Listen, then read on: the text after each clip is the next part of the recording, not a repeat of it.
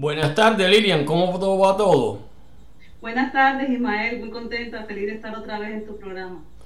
Bueno, me alegro también verte o casi verte por aquí. Eh, hoy tenemos a Lilian Payares, que es escritora, poeta, artista y creativa audiovisual. Eh, actualmente reside en Francia. Eh, fue seleccionada entre los 10 mejores escritores jóvenes de Latinoamérica por About.com en el 2011 Actualmente codirige con el poeta y artista neozelandés Charles Olsen la producción, eh, la productora audiovisual Antena Blue, La Palabra Vista. Eh, uno de sus más recientes libros fue Bestial, y, es decir, eh, con 36 poemas.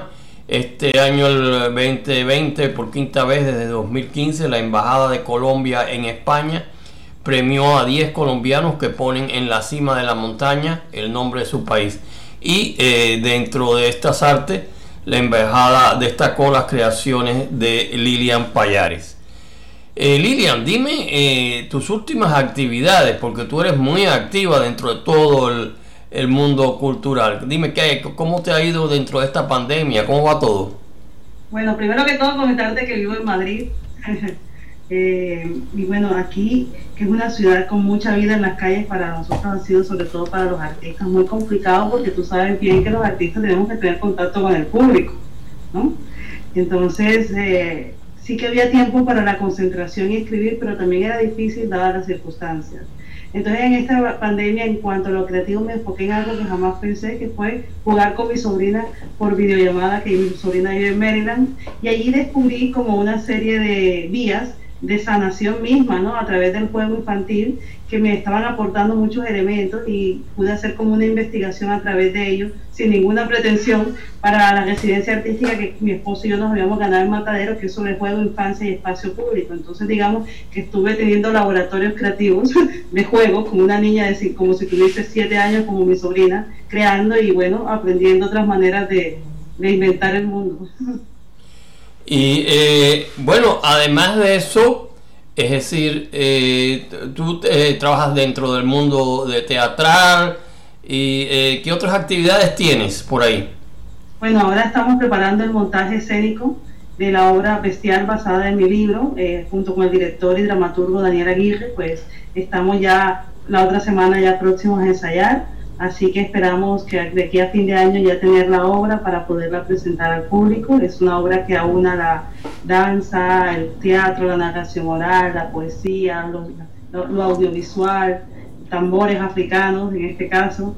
Así que bueno, con muchas ganas ya de que ese trabajo salga y también a la par estoy escribiendo tranquilamente mi nuevo libro.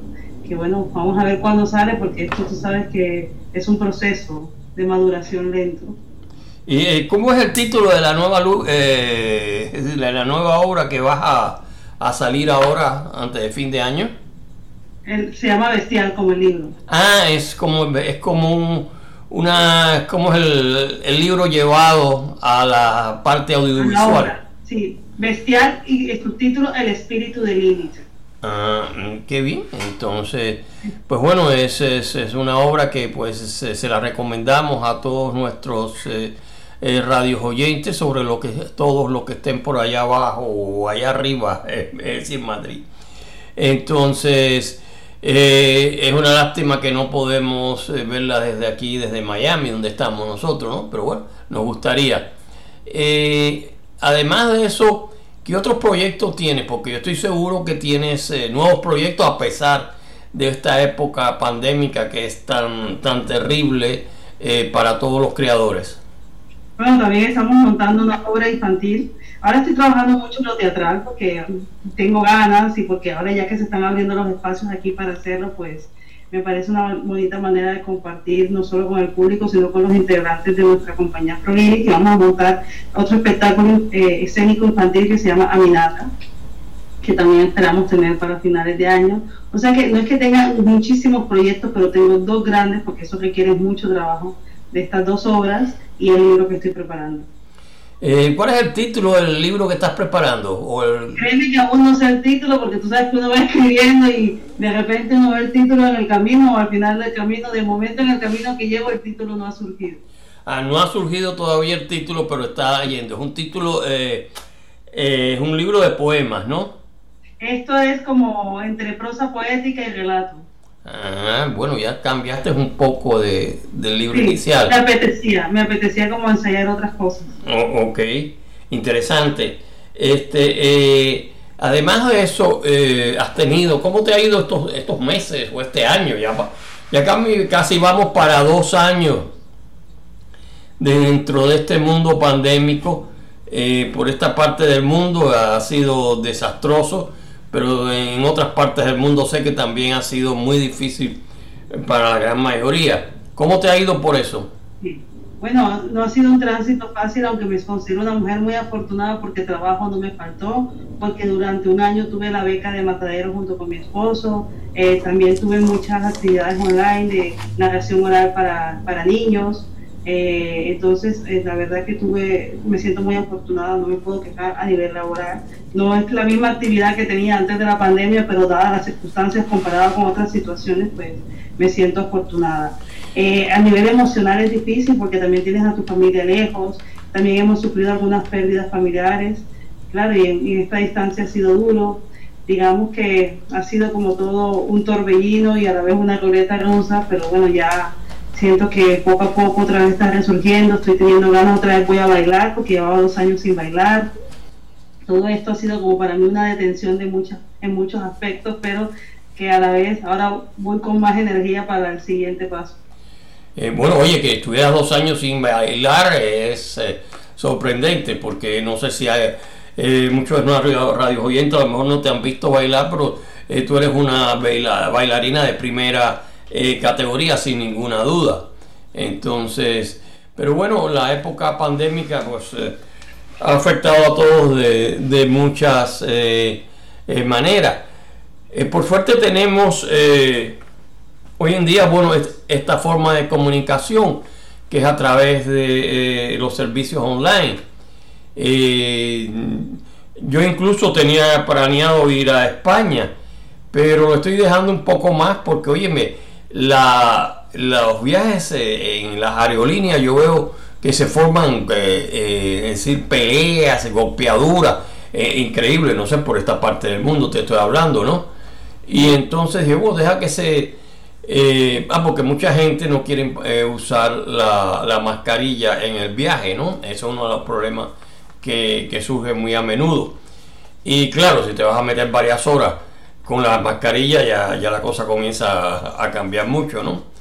Entonces, pues eh, estoy dilatando todos esos tipos de viajes, por lo menos hasta el año este que viene, que ya está casi, ya está casi aquí arriba, ¿no? Entonces, y eh, Lilian, eh, dime algo más de, todas tus eh, actividades, es decir, ¿qué, qué, tú piensas dentro de, todo este mundo? Que tenemos hoy en día de que este, las publicaciones, hay alguna que te haya conmovido, que te haya atraído. ¿Qué me dices de eso?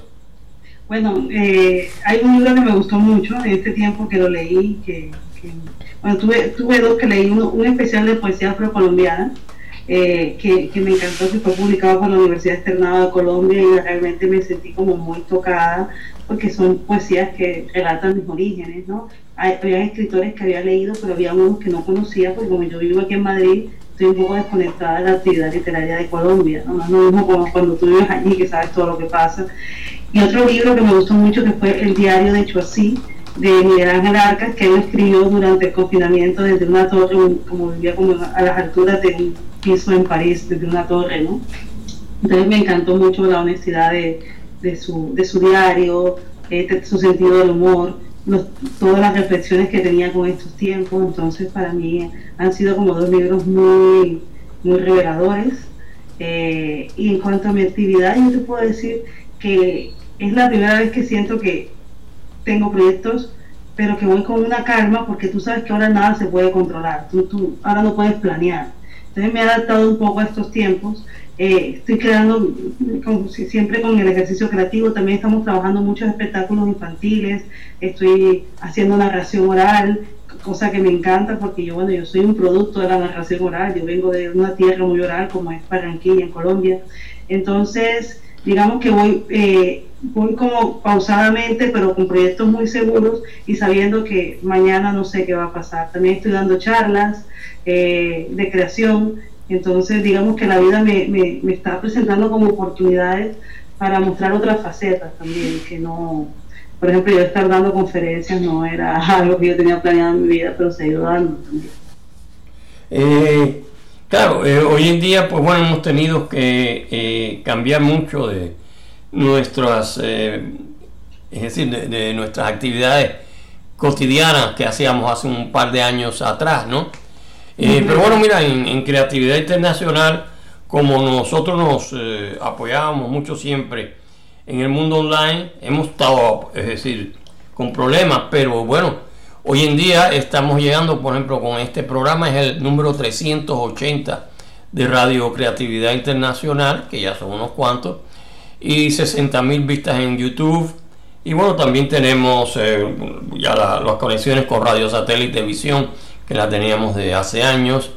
Y eh, algo más reciente, empezamos también en, eh, en Spotify y en todo eso te vamos a subir este programa ahora. Ah, maravilloso, entre más gente lo escuche, mejor.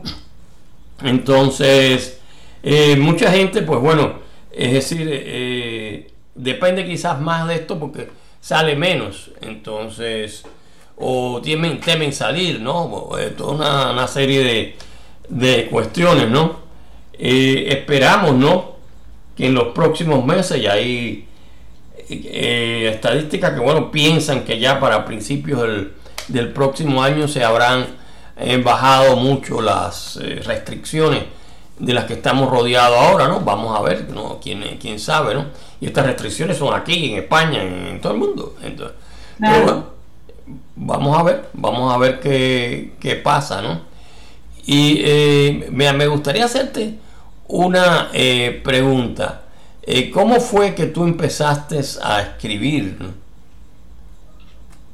Bueno, empecé a escribir sin pretensión de escribir. Empecé de niña eh, porque bueno, me gustaba mucho escuchar música, mi padre escuchaba muchas rancheras, entonces esas canciones tan emotivas, esas letras despertaban como un interés en mí. Yo decía, ¿cómo una canción de esto puede poner a un hombre a un nivel emocional tan alto como mi padre, que realmente era un hombre muy seco, muy rígido, muy frío, muy frío, pero cuando escuchaba la ranchera se transformaba. Entonces ahí descubrí lo que era el poder de la palabra y comencé como a escribir canciones y a la vez como también mi abuelo era muy narrador, le gustaba contar historias, no de manera profesional, sino más como espontáneamente, pues eh, eso fue alimentando también mi pasión por la letra y la oralidad. Y cuando jugaba con mi padre, que eran mis muñecas, pues yo aquello que escribía lo llevaba a la escena, a la escena significado por mis muñecas, entonces siempre estaba escribiendo la historia y preparando los textos, y también habían canciones, habían poemas sin saber que eran poemas, no era mi pretensión. Entonces siempre cada juego iba antecedido de la, de la palabra escrita y alimentado por la oralidad de las canciones y de las historias de mi abuelo. Eh, oye, qué, qué interesante está eso de cómo fue que estuviste surgiendo toda tu, multiplicidad de, actividades culturales, ¿no? Y o sea, las actrices eran las muñecas, ¿no? Exactamente. Yo la directora. muy interesante, muy interesante, indudable. Eh, el otro día, bueno, me encontré con otra chica por ahí que le hice una entrevista que también había empezado a, a escribir a los seis años prácticamente cuando comenzaba a escribir en la escuela, ¿no? Y entonces eh, son actividades curiosas que uno descubre, ¿no? Porque eso es muy, muy temprano, pero bueno, ya ahí. Ya, si fue mi sobrina, mi sobrina que ustedes vieron en el libro Cielo Océano, mi sobrina empezó a los 5 o 6 años a crear, ahora tiene 7, eh, bueno, tiene 8 recién cumplidos y, y ella escribe, Y la verdad que yo cuando la veo a ella, me veo a mí, a mi sobrina se llama Mía Gil, y bueno, lo bueno es que ella tiene el apoyo mío porque he descubierto ese talento de ella y es muy bonito.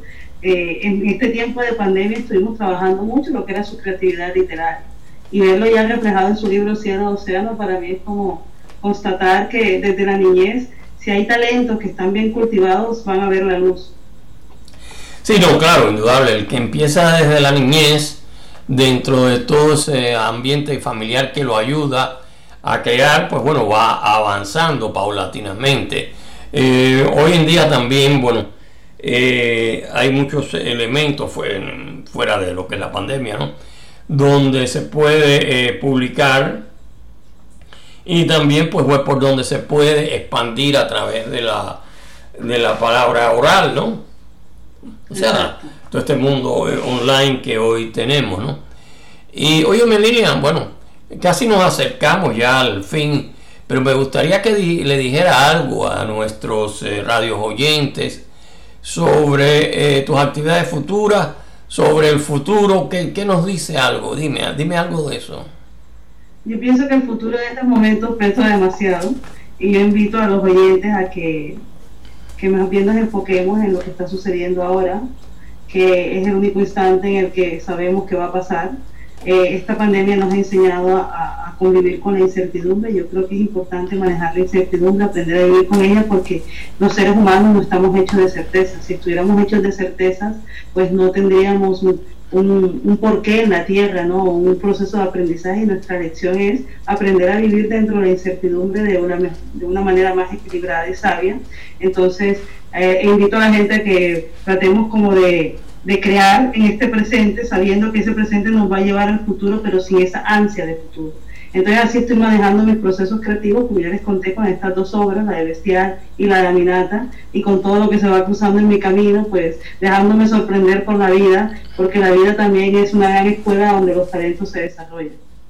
Eh, sí, indudablemente, bueno, y esperemos también de que eh, estos momentos que eh, actuales pues pasen, y entonces eh, eh, comience de nuevo a florecer todo el, poder creador de tantos y tantos y tantos eh, que estamos en, todo este mundo. yo creo que estamos en época de siembra, Ismael, de sembrar, de sembrar, que ya vamos a ver ese florecimiento seguro.